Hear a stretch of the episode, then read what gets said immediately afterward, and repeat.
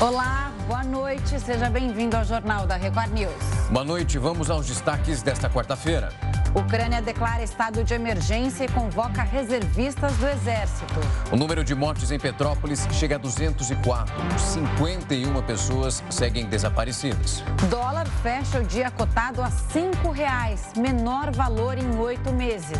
E ainda, a estiagem deixa mais de 80% das cidades gaúchas em situação de emergência.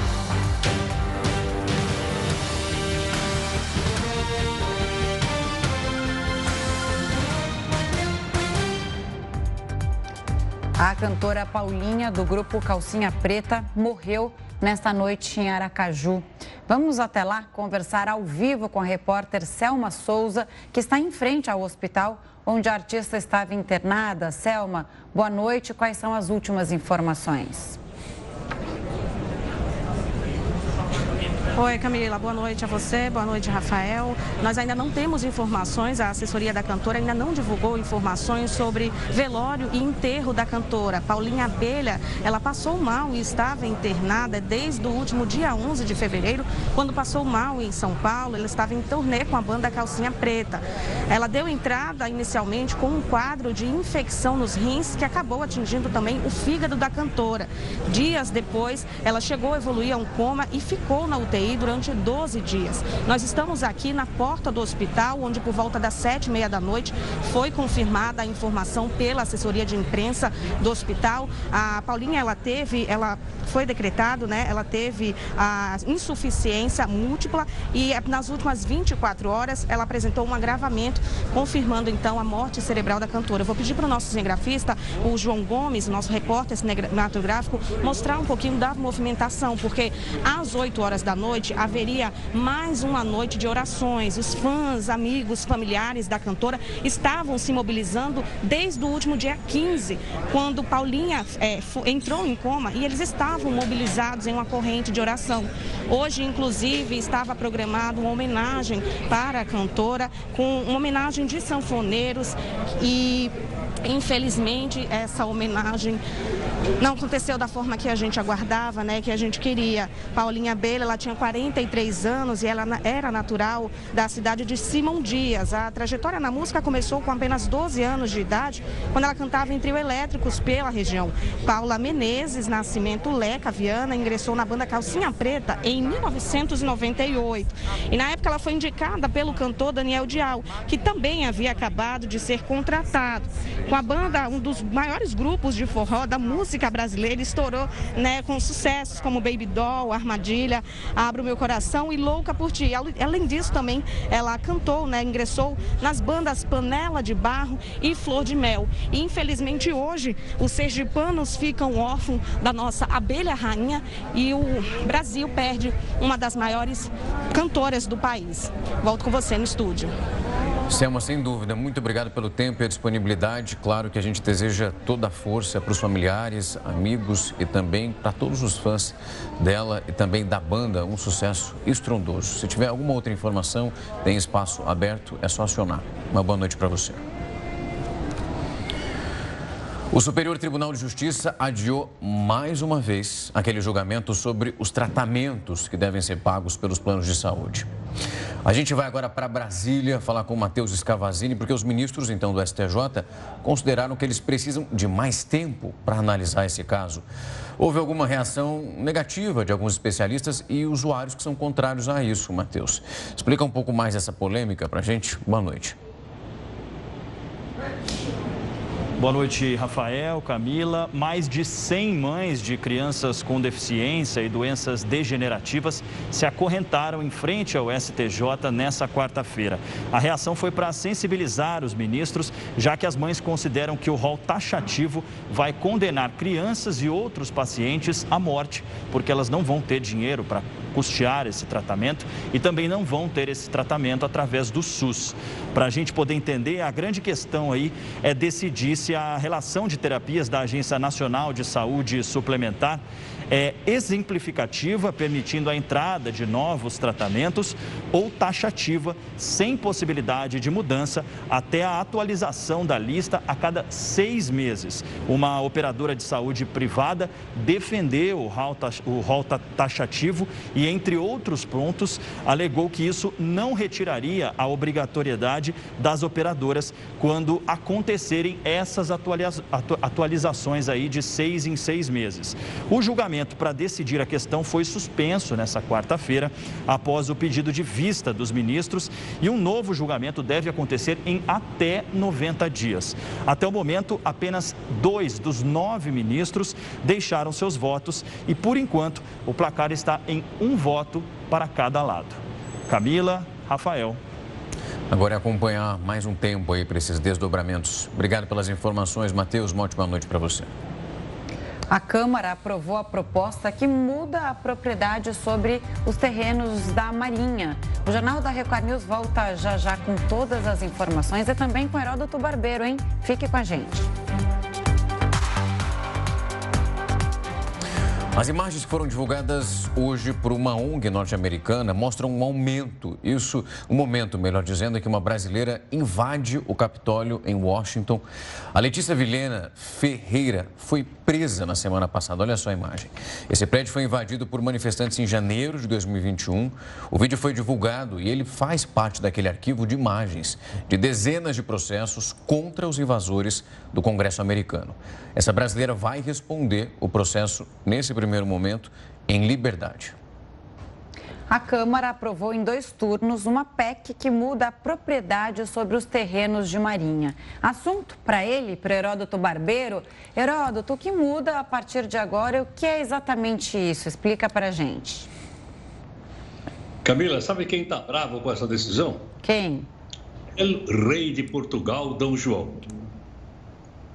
Por quê? Porque isso aí, é, porque vem desde a época do Brasil colonial, antes do Brasil ter se tornado um país independente. Olha que coisa antiga. E sabe uma coisa interessante em relação a, a isso? O, o, rei manda dois recados. Primeiro, o Brasil tem 8.500 quilômetros de praia. E eles, olha, não vai confundir terreno de marinha com terreno da marinha. O terreno não é da marinha. O terreno é de marinha. Mas o que quer dizer isso? Quer dizer o seguinte: aquele terreno, aquela, aquela praia toda que fica bem pertinho do mar, uhum. quase a maré chega ali, aquilo é terreno de marinha. E quem é isso? Isso pertence ao povo brasileiro. Assim como a floresta amazônica pertence ao povo brasileiro, tudo que vocês estão vendo aí pertence ao povo brasileiro. Agora, como você sabe, nós temos aqui algumas pessoas que simplesmente invadiram esses terrenos de marinha e botaram mansão, botaram casa. Eu conheço uma praia em São Paulo que tem um hotel no terreno de Marinha. E mais, o bairro de Copacabana, no Rio de Janeiro, e do Leme, olha eles aí. Eles estão no terreno de Marinha, lá na Avenida Atlântica. Ué, mas como assim? Pois é, é que a lei previu o seguinte: se você podia se instalar lá e pagava uma mensalidade para o governo federal, uma coisa ridícula. Mas como você tem a posse, estou lá, eu tenho a posse. Ah, mas eu quero o domínio. O domínio é o seguinte, eu quero a papelada. Aí você pagava um imposto que tem um, o nome é um palavrão, chamado laudêmio. Nossa, mas de onde tiraram isso? Agora, com, esse, com essas duas afirmações que você fez, acabou com tudo isso. Acabou. Olha, foi um negócio realmente muito bem colocado pelo Congresso Nacional, pela Câmara. O que acontece? A partir de agora, os terrenos públicos vão continuar público, em porto, uh, local de preservação da natureza, etc. O resto que o pessoal invadiu, eles vão ter que comprar o terreno. Justo. Certo ou não? Então, claro. por exemplo, o hotel que eu citei aí que está na praia, ele vai ter que comprar. Aquilo pertence ao povo brasileiro. Você tem uma ideia? Eu estava vendo aqui, tem 500 mil imóveis que invadiram praia. Vou repetir. 500 mil. 500 mil. Pelo menos 271 mil desses imóveis, eles poderão ser comprados. Então você vende, o dinheiro vai para o caixa da União, né, porque o terreno é nosso, vai para o governo federal. E o governo federal, então, entrega essa região, é, é, essa, essas propriedades para as pessoas. Aí a pessoa pode comprar, vender, como qualquer outro tipo de terreno. Mas, felizmente, a Câmara acertou direitinho, é? Acabando com isso. Eu citei aqui o caso da praia de Copacabana, nada contra, eu acho maravilhosa, blá, mas só para ser uma ideia, você construiu aquela beleza que é a praia de Copacabana num terreno de marinha pertencente à população brasileira. Só como exemplo. Imagine quantos outros tem no Brasil. Então, a partir de agora, isso está acertado, né? uma PEC, como você citou, e as coisas aqui para frente vão mudar. Espero que essas pessoas paguem caro por esse terreno de marinha, porque na época ninguém viu, ninguém pediu. Ok, já está lá há anos, o imóvel já existe, é difícil pedir para despejar a pessoa ou de repente demolir aquela área. Nessa, normalmente é que eles invadem mesmo essa, essa, essa parte da areia, né, Heródoto? Tem uma coisa também de erosão da natureza, da própria praia. Agora, já que está lá, que eles paguem um preço justo. alto por isso. É justo. Camila, eles vão ter que pagar o preço do mercado. Quanto é que custa uma mansão na beira do mar? Hum, uma grana preta. Milhões, grana preta. Agora, o que eles vão poder fazer é o seguinte: eles poderão abater do valor cinco anos que eles já pagaram daquela manutenção anual que eles faziam, que é pouquinha coisa. Mas se o cidadão for vender, por exemplo, ele vai ter que pagar um imposto maior para poder passar para outra pessoa aquilo lá. Então parece que definitivamente o governo federal está deixando de ser aquilo que eu já disse aqui mais uma vez. A maior imobiliária do planeta Terra é o governo federal brasileiro. O Heródoto, a gente vai daqui a pouquinho para Petrópolis, mas você está falando de uma outra coisa, esse laudêmio, terrenos de marinha. Mas em Petrópolis acontece uma coisa é, similar, né? Que chama taxa do príncipe. Quer dizer, que as pessoas tiveram que pagar e pagam uma taxa ainda para a família imperial, que era dona de todos os terrenos ali de Petrópolis. É isso, mais ou menos, né? É, exatamente. Lá eles pagam, lá eles pagam para a família imperial porque o Dom Pedro II comprou todo aquele terreno lá. Mas no caso da, da, da praia, é nosso, não é particular, é do povo brasileiro. Então, assim como a floresta amazônica é nossa, uhum. destruir a floresta amazônica está mexendo no nosso bolso. Esse terreno de marinha também está mexendo no nosso bolso. Então, pelo menos isso já está acertado com essa decisão da Câmara dos Deputados que você explicou agora há pouquinho. Boa, projetos para o bem, né, Rafa? Heródoto, obrigado. Até daqui a pouco. A gente retoma essa conversa já já. Até já. Até mais. Tchau, tchau. Até. Bom, a Camila já adiantou que a gente vai falar sobre Petrópolis e exatamente isso que acontece nesse momento. Nós vamos conversar com o repórter Pedro Paulo Filho, que continua por lá trazendo todas as informações. Pedro, boa noite para você. Como estão as coisas por aí? Olha, Gustavo, a gente está numa região onde os trabalhos de limpeza pararam. Por aqui, ah, não há mais desaparecidos, mas 51 pessoas permanecem desaparecidas, Rafael. Desde a terça-feira da semana passada, quando aquela chuvarada atingiu aqui a cidade da região serrana do Rio de Janeiro. E aí a gente está contabilizando e acompanhando dia após dia esses trabalhos. Bom, antes de tudo, uma boa noite para você, Rafael. Estou acostumado com o Gustavo, mas Rafael também. Boa noite, Tranquilo, Camila, Pedro. a todos que acompanham o jornal da Record News. Bom, vou pedir para o nosso repórter cinematográfico abrir um pouco a tela para mostrar que, apesar do trabalho de limpeza ter paralisado hoje, foi por causa da chuva, mas ainda há muito o que fazer por aqui. Aqui tem uma clínica veterinária, aqui tem uma área aqui, uma outra construção que foi muito atingida pela, pelo deslizamento de terra e o que mais a gente tem, olha só, é o barro, é a lama e é a água que ainda está escorrendo por causa da forte chuva que voltou a atingir Petrópolis pelo menos duas vezes nessa tarde. As buscas chegaram a ser interrompidas, mas foram retomadas. A gente está no bairro Alto da Serra, nesse ponto tem uma retroescavadeira ali, aquela retroescavadeira é só para limpeza, que não tem mais desaparecidos. Então, ela foi parada ali, vai retomar os trabalhos amanhã. Mas perto daqui, no Morro da Oficina, ainda tem pessoas desaparecidas e as buscas continuam. Ao todo, a Polícia Civil já atualizou o número de mortos para 204 desde o temporal da terça-feira da semana passada. Entre esses mortos estão pelo menos 39 menores de idade crianças e adolescentes. Esse número vai subindo quando a identificação vai sendo feita e também quando os desaparecidos vão sendo encontrados. Bom, ontem eu mostrei para vocês uma imagem que chocou muito, também aqui na região central da cidade, uma fábrica de tecidos. Vou pedir para a gente acompanhar essa imagem de novo. Os trabalhadores estavam ali lutando, tentando salvar o material que estava com uma enchente, estava tendo uma enchente ali. De repente, o deslizamento de terra acaba atingindo toda aquela construção e a construção vai abaixo. É uma imagem de câmera de segurança que impressiona pela violência e mostra como tudo aconteceu muito de repente. Muitas pessoas nem perceberam os riscos às quais estavam expostas. E hoje eu tenho uma notícia muito boa, é que as três pessoas que aparecem no vídeo, elas conseguiram se salvar, conseguiram sobreviver. Agora é só mesmo contabilizar os prejuízos, mas aí ah, agora pelo menos a notícia boa para aliviar essa imagem que é tão forte. Hoje o governo federal autorizou o repasse de verba para a reconstrução da cidade, também para a construção de áreas habitacionais, conjuntos habitacionais. Isso porque cerca de 800 pessoas ainda estão fora de casa, ou porque perderam tudo, ou porque ainda não podem voltar para casa por causa dos riscos de desabamento. Trabalhos que continuam por aqui e a gente também continua acompanhando pelo nono dia consecutivo. Rafael e Camila. Pedro, é interessante esse desdobramento da história de ontem, você tinha conseguido essa imagem com exclusividade, trouxe ao Jornal da Record News.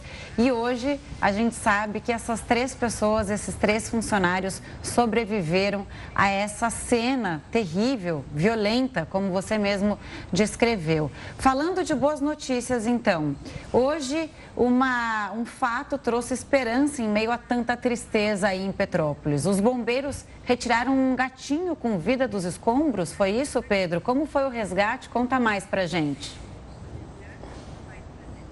Pois é, Camila, é uma história que a gente fica feliz de contar diante de tanta tristeza aqui em Petrópolis. Essa gatinha, na verdade, ela foi encontrada por profissionais do Corpo de Bombeiros que estavam em, aqui na região central da cidade, estavam procurando pela dona dela, que estava desaparecida, e eles conseguiram encontrar na área onde seria a casa dessa mulher que estava desaparecida. Encontraram essa gatinha, estava muito debilitada. Os profissionais de saúde veterinária é, disseram que ela tem mais ou menos aproximadamente cinco anos. Ela foi retirada dos escombros e foi trazida para uma clínica veterinária que fica bem aqui atrás. Eu conversei com um médico veterinário que agora está atendendo a gatinha chamada Vitória. Uma vitória depois de nove dias sob os escombros e também sob a lama. Vamos acompanhar um trecho do que eu conversei com ele. Essa gatinha foi uma guerreira mesmo, a vitoriosa de ter sobrevivido nessas condições precárias. A vitória é um símbolo de que ainda é possível ter outros sobreviventes em meio a toda essa destruição? Sim, a vitória ela está se tornando um símbolo dessa resistência, né, dos animais, do quanto eles estão lutando para a vida. E a vitória não é a única. De acordo com a Secretaria Estadual de Agricultura, Pecuária, Pesca e Abastecimento, já foram pelo menos 200 animais resgatados das, dos escombros da lama.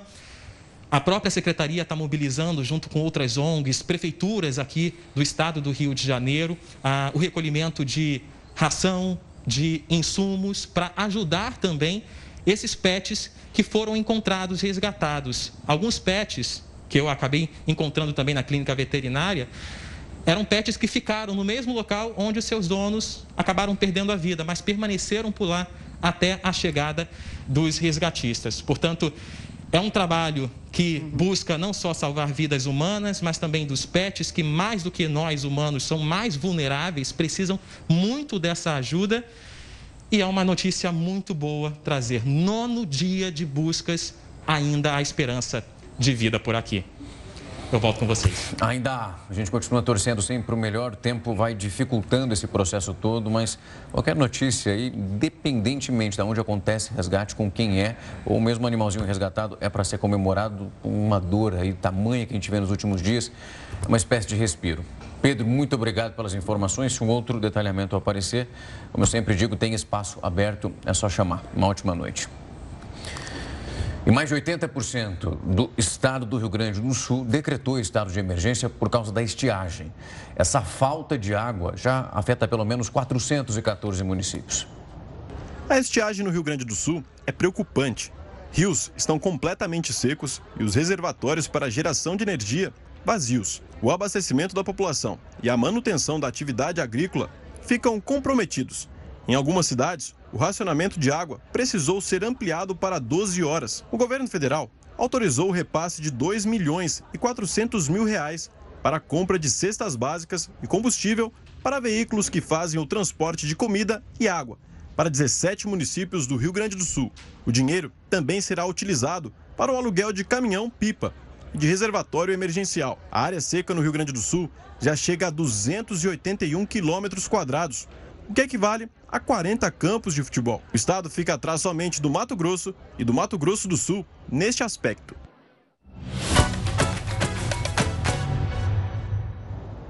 Hora do esporte, o Corinthians anunciou Vitor Pereira como o treinador da equipe. O repórter Jean Brandão tem mais informações. Jean, ótima noite para você. Olá, amigos da Record News estava demorando, né? Os torcedores do Corinthians estavam nervosos, agoniados com toda essa indefinição. E hoje a direção do Corinthians acabou com o suspense anunciou o nome de Vitor Pereira, técnico português de 53 anos, como novo técnico do Corinthians. Ele vem para substituir Silvinho, que foi demitido no último dia 3 de fevereiro, depois da derrota do Corinthians para o Santos no clássico em casa. Desde lá, quem vinha comandando a equipe era Fernando Lázaro. E, aliás, foi muito bem nesta função. Vitor Pereira foi confirmado pelo presidente hoje através de um anúncio feito pelas redes sociais. Esta decisão demorou mais do que a gente esperava mas o resultado é exatamente o que a gente queria. Agora, a gente dá as boas-vindas a um cara que foi campeão onde passou e que vai viver com a Fiel a loucura de ser Corinthians. Bem-vindo, Vitor Pereira, o novo técnico do Timão. E a Fiel vai cobrar, viu? Fica ali, ó, em cima esperando o resultado agora. Você vai ver que o parlamento ucraniano aprovou a criação de um estado de emergência nacional diante do aumento das tensões. O Jornal da Record News volta já. A gente agora está de volta e para começar a trazer as atualizações em relação ao que foi essa quarta-feira envolvendo a Ucrânia e também a Rússia e o resto do mundo. O repórter Leandro Stoliar chegou hoje à área de conflito de Donetsk, no leste da Ucrânia. É uma das regiões separatistas que são declaradas independentes. A gente está falando isso aqui ao longo da semana. Boa noite para você, Leandro. O que você conta para nós o cenário aí nesse momento? Oi, Camila. Oi, Rafael. Boa noite para vocês. Boa noite a todos. Os combates aqui no leste da Ucrânia se intensificam dia após dia. O exército ucraniano informou que recolheu hoje do campo de batalha 166 equipamentos militares do exército russo, entre tanques, armas e munição.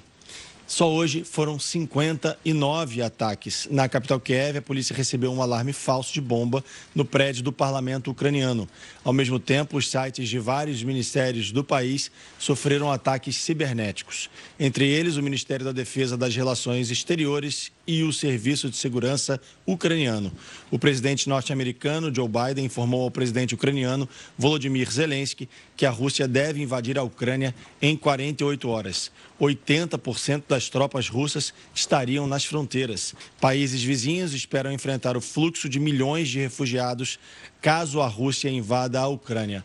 Hoje, eu e o repórter cinematográfico Luiz Felipe Silveira fomos até uma vila fantasma destruída pelos bombardeios e conversamos com um, um ucraniano que eles chamam aqui de refugiado interno, já que ele fugiu da região de Donetsk e vive hoje aqui em Mariupol, no leste da Ucrânia, um pouco mais distante da fronteira. A situação ali na zona de conflito é cada vez mais complicada. Nós estivemos lá, ouvimos os tiros, as bombas caindo naquela região e é cada dia mais difícil acompanhar aqui a situação dos ucranianos no leste da Ucrânia.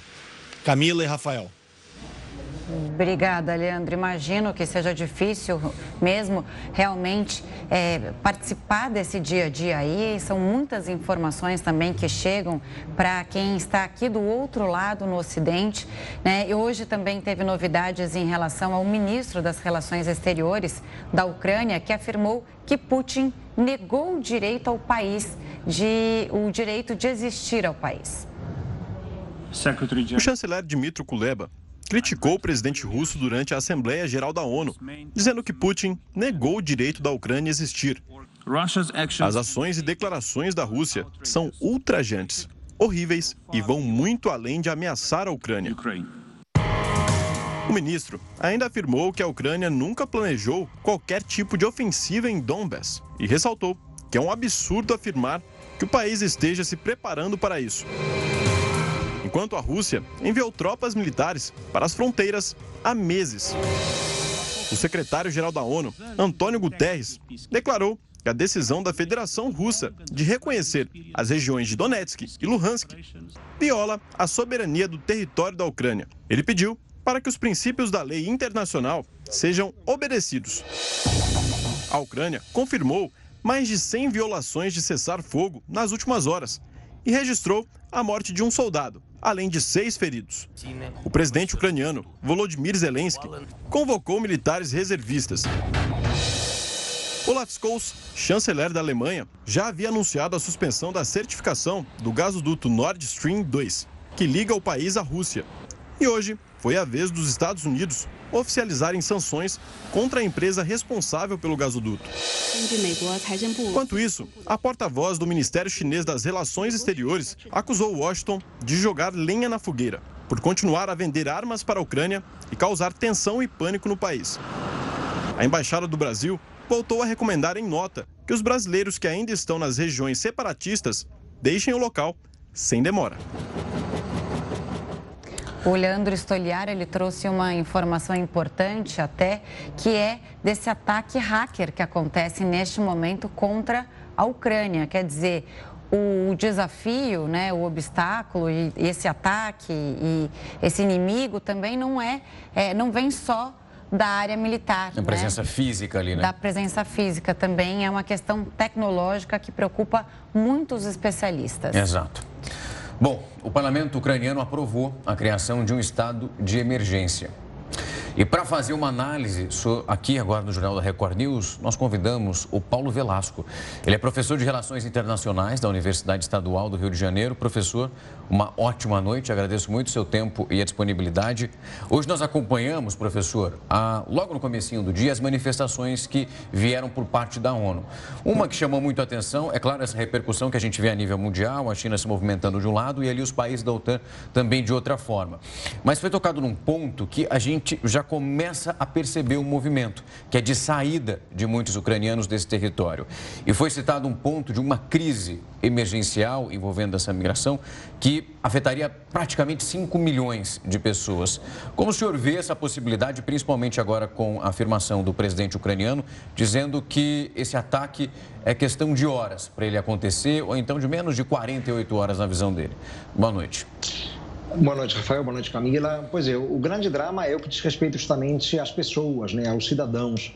Ah, a Ucrânia é um país bastante populoso, né, tem mais de 40 milhões de habitantes, né, uma parte significativa dessa população reside ali na parte mais oriental do país, no leste do país, né, na região eh, de Donbass, e já temos visto uma movimentação de imigrantes forçados, né, né, que podem vir a se tornar refugiados em países vizinhos. Né. A própria Rússia, em semanas anteriores, né, pediu para que eh, apoiadores pró-Rússia, né, apoiadores pró-Moscou, né, que são um grande número naquelas regiões eh, separatistas agora autoproclamadas, independentes, né, deixassem a região em direção à Rússia e prometeu inclusive acolhê-las, né, dando ajuda financeira e tudo mais. Né. E agora né, chegou a vez do Zelensky, o presidente ucraniano, fazer o mesmo, né, pedindo justamente para que cidadãos ucranianos que vivem nas regiões separatistas e que naturalmente têm uma postura pró-Kiev, pró-Ucrânia né, e não pró-Rússia, né, deixem o local né, sob justamente o risco de um conflito mais agudo de maneira iminente. Né? E no caso, eventualmente, né, efetivamente, de uma escalada é, militar mais aguda nos próximos dias,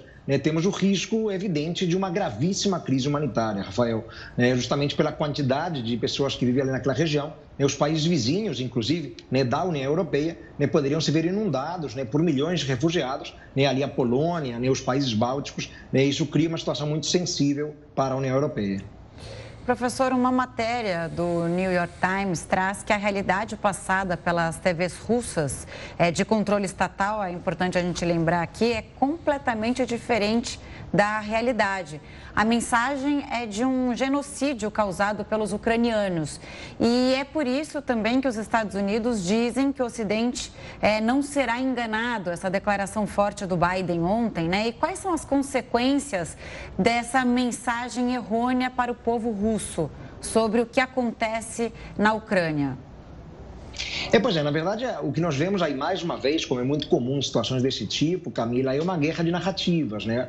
Ah, então nós temos, evidentemente, né, a imprensa russa, oficial do Estado russo, tentando transmitir né, uma imagem né, e colocando justamente o governo ucraniano do Zelensky como grande vilão. Né? Vale lembrar, inclusive, que no ato de reconhecimento pelo Putin né, da independência das repúblicas ali autoproclamadas é, na Ucrânia, né, de Lugansk e Donetsk, ele alegou que existia um genocídio que estaria sendo praticado né, pelo governo ucraniano, pelo exército ucraniano, né, contra os é, cidadãos pró-Rússia que vivem naquela área é, separatista. Né? E agora vemos, claro, né, naturalmente, a imprensa norte-americana com discurso contrário, né, dizendo que, na verdade, né, quem está manipulando informações seria a Rússia é, e que, na verdade, o genocídio, se existe, ele está sendo praticado né, pelos russos é, ali naquela área, né, ou pelos separatistas pró-Rússia ali, na verdade, naquela área. Né, a gente bem sabe que né, eles são cidadãos ucranianos, mas tem um vínculo grande com a Rússia, falam russo, né, é, tem uma postura pró-Rússia, algo muito semelhante né, do que já vimos, né, por exemplo, na Crimeia em 2014. Né? Então,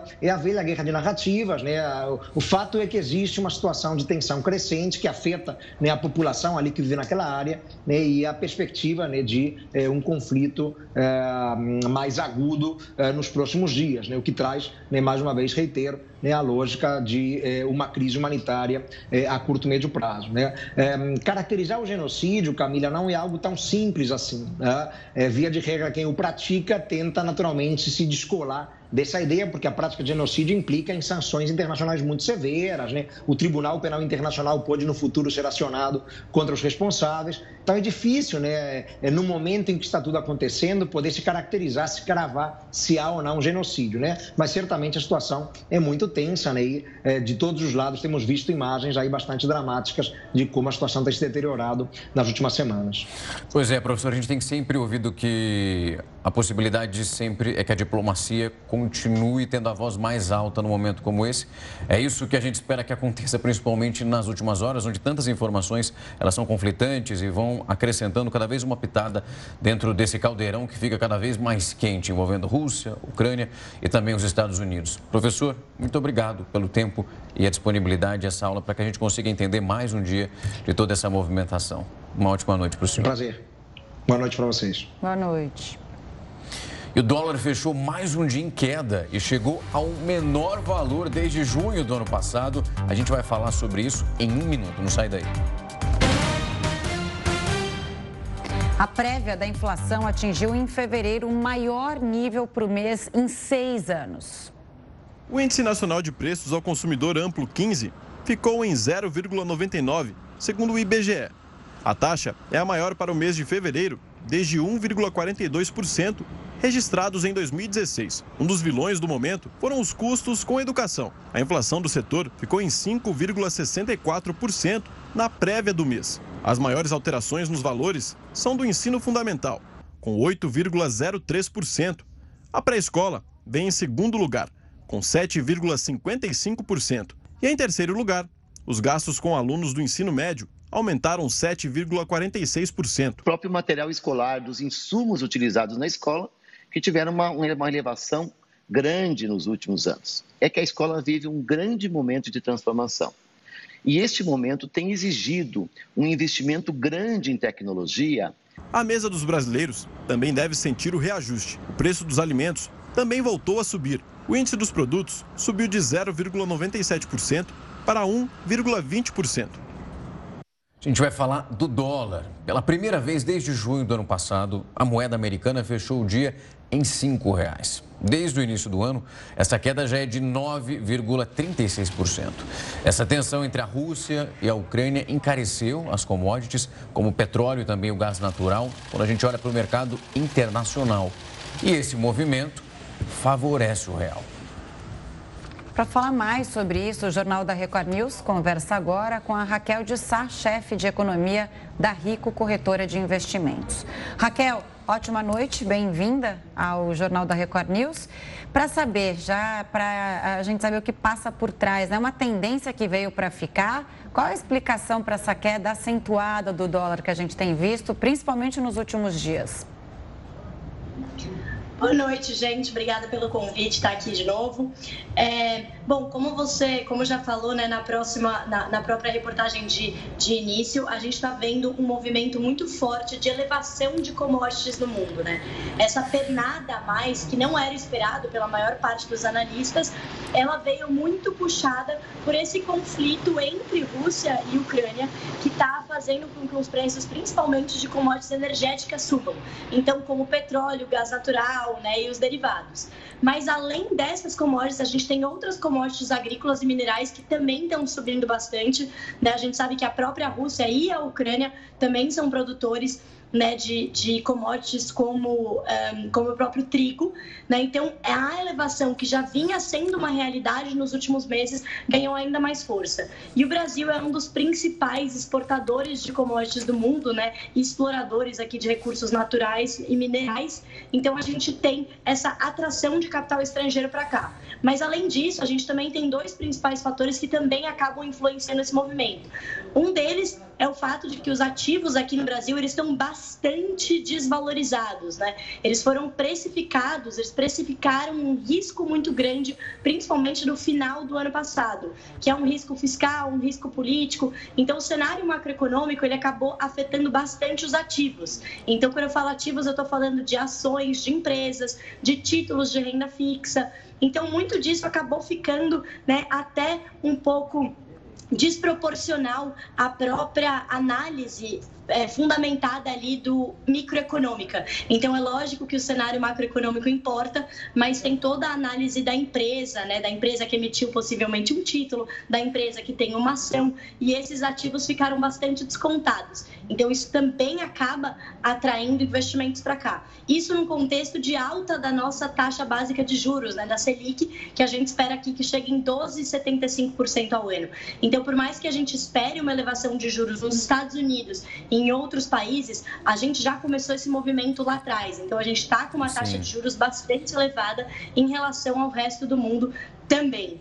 Raquel, quando a gente olha para esse movimento que está acontecendo ali de maneira gradual, a gente está vendo ali essa queda que é significativa. E eu queria, com a sua ajuda, explicar para quem está em casa quando é possível começar a sentir os efeitos ali dessa queda. Ela já é considerada tão significativa para que a gente chegue ali no consumidor final, na compra de produto? É de fato um alívio que dá para ser sentido de maneira, digamos, mais intensa ou está bem mais suave? É uma queda significativa, mas ainda falta bastante, né? Porque o dólar está a cinco reais. A gente nunca tinha visto isso na história do país, uma cotação tão alta. É, eu acho que a primeira coisa a dizer aí, né, é que quando a gente faz essa comparação de cotação, é super importante colocar a inflação na conta. Então, de fato, quando a gente desconta, é, corrige pela inflação do Brasil e dos Estados Unidos, a gente teve a maior cotação do real, né, da história do real, ali é, no ano de 2002, quando ela chegou, quando a gente corrige pela inflação, ela chegou a um pouquinho mais de 7, né, de 7 reais. Mas mesmo assim, é, 5 reais é bastante alto, né? Quando você coloca nos modelos matemáticos aqui, isso aponta para um valor estrutural que é mais ou menos aonde deveria estar né, o dólar aqui no Brasil é por volta de 4,50, 4,70. Então a gente está se aproximando desse valor. É difícil que a gente caia muito além tá, do 4,50, é, assim, é improvável, justamente por esses fatores estruturais, que é basicamente quanto entra de dinheiro aqui, né? Quando a gente considera as nossas trocas comerciais, os nossos investimentos, né? Os nossos juros, quanto a gente é produtivo, quanto a gente cresce, etc. Mas sobre a pergunta de quando isso vai começar a ser sentido, né? É, esse efeito em economia a gente chama de pass-through, que é o efeito da, é, da valorização ou desvalorização do câmbio, né? Quanto que a moeda estrangeira ela acaba pesando, né? A taxa de câmbio no preço final, na inflação final ao consumidor.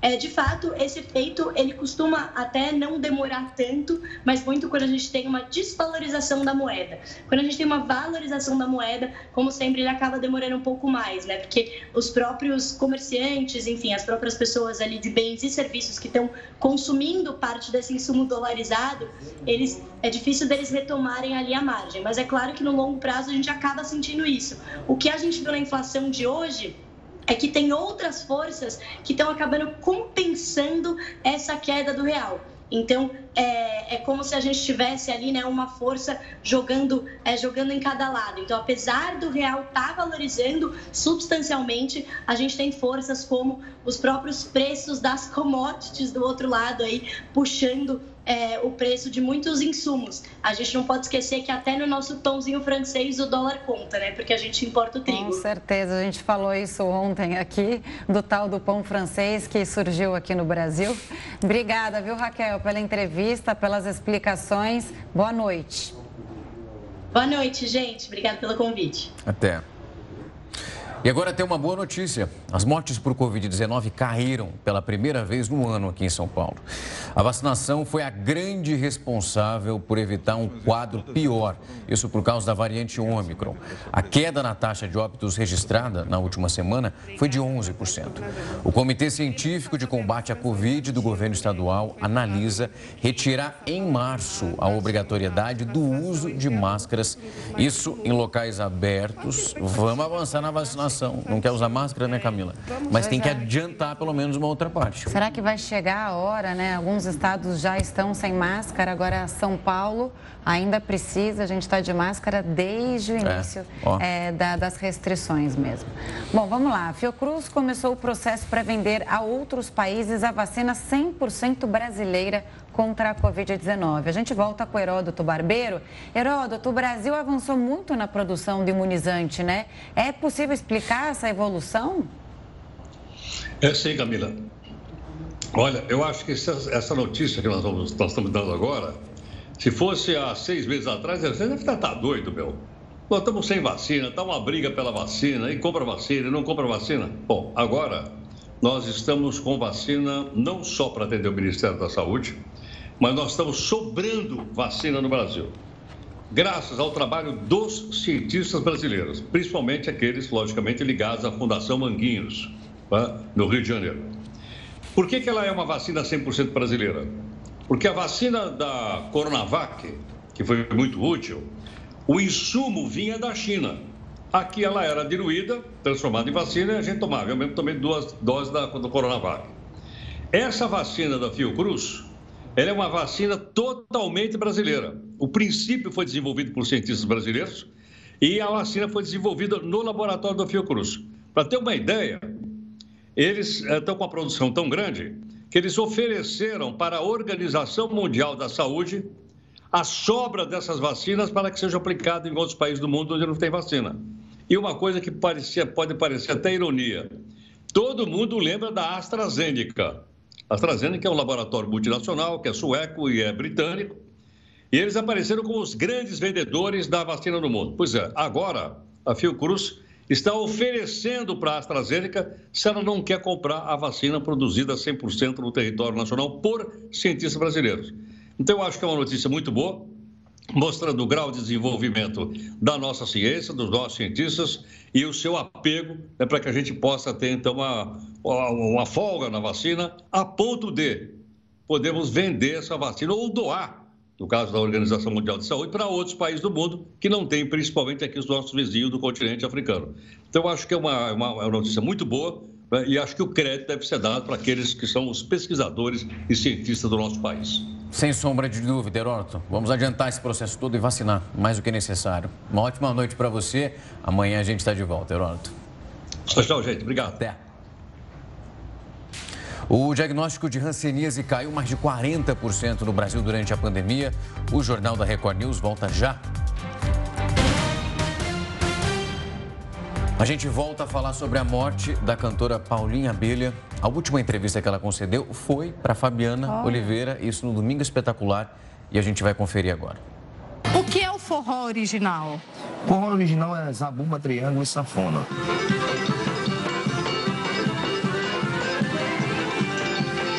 Calcinha Preta fez isso. Peraí, que eu vou pegar aqui a guitarra, vou distorcer. Peraí, que eu vou pegar agora uma versão fazer aqui a versão dessa música que todo mundo conhece.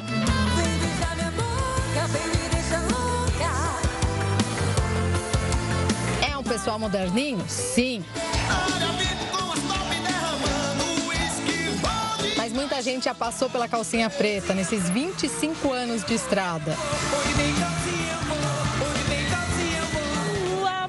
Só que agora Daniel Dial, Silvânia Aquino, Paulinha Abelha e Bel Oliver, que são da formação original da banda, estão juntos de novo, mas com algumas diferenças. Você não vale nada, mas eu gosto de você. Adoro essa música. Sim, uma tristeza, né? Nossa. Bela homenagem, né? Bom, a pandemia provocou uma redução de 41% no diagnóstico de hanseníase no Brasil. É o que aponta uma pesquisa brasileira publicada pela revista científica The Lancet. Manchas brancas ou vermelhas pelo corpo, sensação de dormência e perda de sensibilidade. Esses são alguns sintomas que afetam cerca de 3 milhões de pessoas no mundo, segundo a Organização Mundial da Saúde. A hanseníase tem cura, principalmente quando descoberta precocemente. Mas em 2020, primeiro ano pandêmico, a identificação da doença caiu 41% no Brasil. É o que aponta um estudo realizado pelas universidades federais de Sergipe, Alagoas, Pernambuco e Vale do São Francisco. Nas doenças negligenciadas, como é o caso da hanseníase, uh, tem um impacto negativo no diagnóstico e acompanhamento desses pacientes, quer seja pelas mudanças uh, culturais ocorridas em decorrência da pandemia, como isolamento, quer seja uh, pelas alterações instituídas no âmbito das redes de atenção à saúde. Todos os estados tiveram queda no diagnóstico da doença. Espírito Santo, Roraima e Piauí foram os que apresentaram maiores reduções. A pandemia, ela impactou expressivamente nos diagnósticos da, da, da hanseníase no Brasil como todo, né, principalmente em estados da região norte, nordeste, centro-oeste, que já são regiões mais afetadas pela doença, é, e isso, isso traz desafios imensos para os gestores e para as equipes de saúde no enfrentamento da doença. O que os especialistas acreditam é que essa falta de diagnósticos pode resultar em um aumento expressivo de casos de hanseníase no Brasil. Isso iria atrapalhar a meta que o país tem com a OMS de erradicar a doença até 2030. O Jornal da Record News fica por aqui. Muito obrigada pela companhia. Ótima noite. Você continua agora com o News das 10 com a Renata Caetano. Uma excelente noite para você.